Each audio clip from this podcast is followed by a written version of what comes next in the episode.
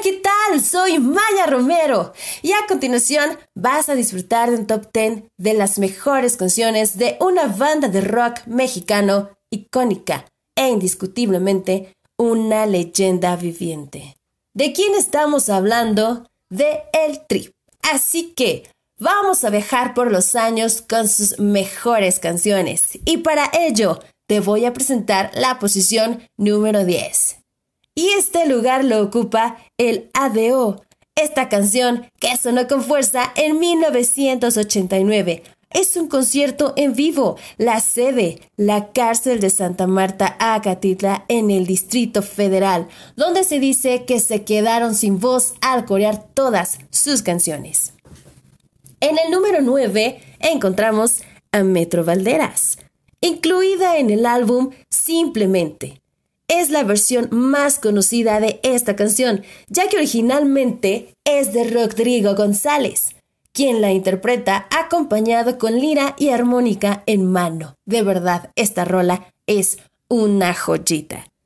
En el número 8 encontramos a Oye Cantinero. Si bien es sabido que cada bar tiene una historia, este sencillo nos narra la experiencia vivida en un bar, publicado en 1991 en cassette y disco. Ahora, paréntesis. Millennials, ¿ustedes saben o les han contado sus abuelos y sus padres qué es un cassette? Si no, gracias a Dios, el Internet es inmenso. En el número 7, Chavo de Onda, salido del álbum del mismo nombre, canción que fue un himno de los seguidores de la agrupación, letra que describía la rebeldía de todo adolescente. Número 6. Todo me sale mal. Primer sencillo del quinto álbum de estudio, llamado Fin de Siglo. Si digo que es blanco, resulta que es negro. Si digo que es águila, seguro que hay sol. Y es que ¿quién no ha tenido días tan extraños como esta canción? En el número 5, Niño sin amor quinto sencillo del tercer álbum de estudio, canción que trata de un niño huérfano y refleja el problema de la población sin hogar en México. Como ustedes saben, también el Tri le canta a la política. En el número 4, Cuando tú no estás, lanzado en 1997, álbum que está dentro de los más populares de la banda, nominado a Mejor Álbum de Rock en Español en los Grammy. Número 3. Pobre Soñador. Publicado en 1993, en el álbum 25 años, con el cual hizo historia.